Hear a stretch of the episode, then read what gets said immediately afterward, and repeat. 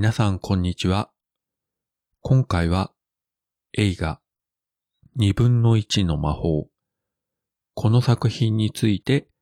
お話してみたいと思います。2020年公開のアメリカ映画ピクサーの長編アニメ作品ですね。日本では去年2020年の8月公開。アメリカは3月公開だったんですけれども、やはりコロナの影響で公開時期が伸びたりとか、公開関数が少なかったりして、日本での興行収入は8億7千万円。これ自体決して少ないとは言えないんですけれども、同じくピクサーのトイストーリー4。こちらは2019年に公開されたんですが、日本での興行収入が100億円と。そう考えるとかなり差が出ちゃいましたですね。もちろんこれは作品のレベル動向ということではなくて、言ってしまえば2020年は鬼滅の刃を除けばもうほぼほぼすべての映画が予想をはるかに下回る興行収入しか上げられなかったので、やむなしかなと思います。自分もこの映画は劇場ではなくて、つい先週からディズニープラスで配信が始まりましたので、そちらの方で、えー、鑑賞いたしました。ストーリーとしてはですね、科学や技術が進化するにつれて、魔法が消えてしまいつつある世界を舞台に、10代のエルフの兄弟、イアン・ライトフットとバーリー・ライトフットの二人を主人公に据え、死亡した父親と再会するために、彼らが繰り広げる冒険を軸に、兄弟や家族の絆が描かれる。そういった作品になってます。皆さんご存知の通り、アナと雪の女王というのは姉妹が主人公だったんですが、本作では兄と弟の兄弟が主人公ですね。そして兄弟といえどもですね、この二人性格がほぼほぼ真逆と言っていいぐらい違うわけで、お兄さんの方は基本的に根やかで積極的で、まあある意味空気読まない というところもあるんですけれども、そして弟の方は内向的、ネガティブ、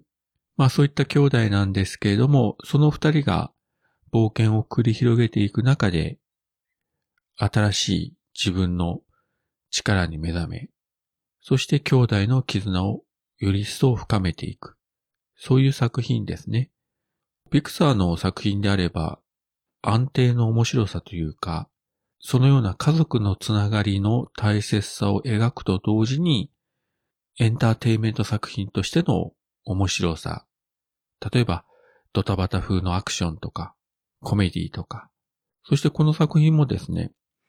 結構クライマックスではド派手なアクションがあったりして、おーという展開もあるんですけれども、本当に観客が喜ぶツボというか、ポイントをうまく押さえていって、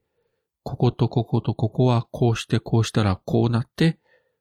観客が喜ぶ、観客が満足するだろうというところを本当にあの、うまく作ってます。これはピクサーの作品の共通の特色なんですが、CG を使ったアニメーションという以前に、一つの作品として、映画として、非常にあの、脚本段階、基礎のところからキャラクターの設定とか、そういうところを多分相当叩いて叩いて、作り上げて練り上げていって映像化していくと。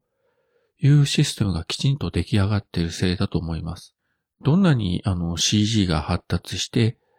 すごい絵を作ったとしても、やはり根本のキャラクターの設定とか、ストーリー、そういったものに穴が開けば、作品としてはやはり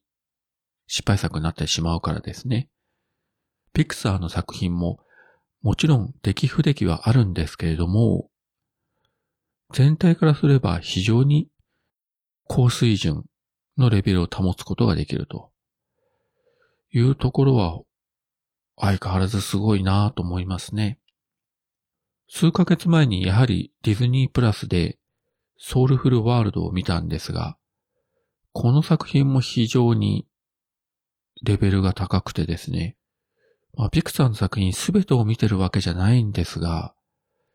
やはりピクサーに外れなしという言葉は間違いないなという気が今回も非常にしましたね。まあ、これに比べれば、正直日本の今のアニメ作品というのは、一部の例外を除けば、基本的には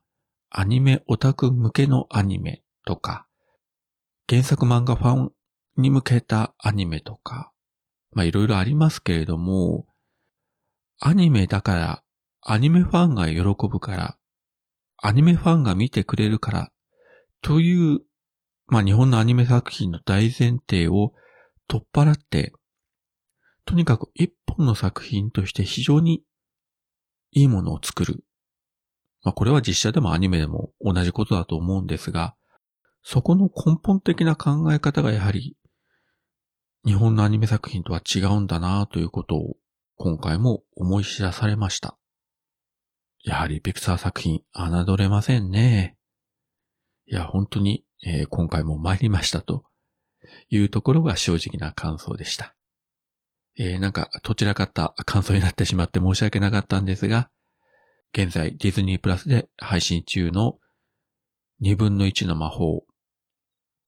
視聴可能な方はぜひご覧いただければと思います。それでは今回はこの辺で。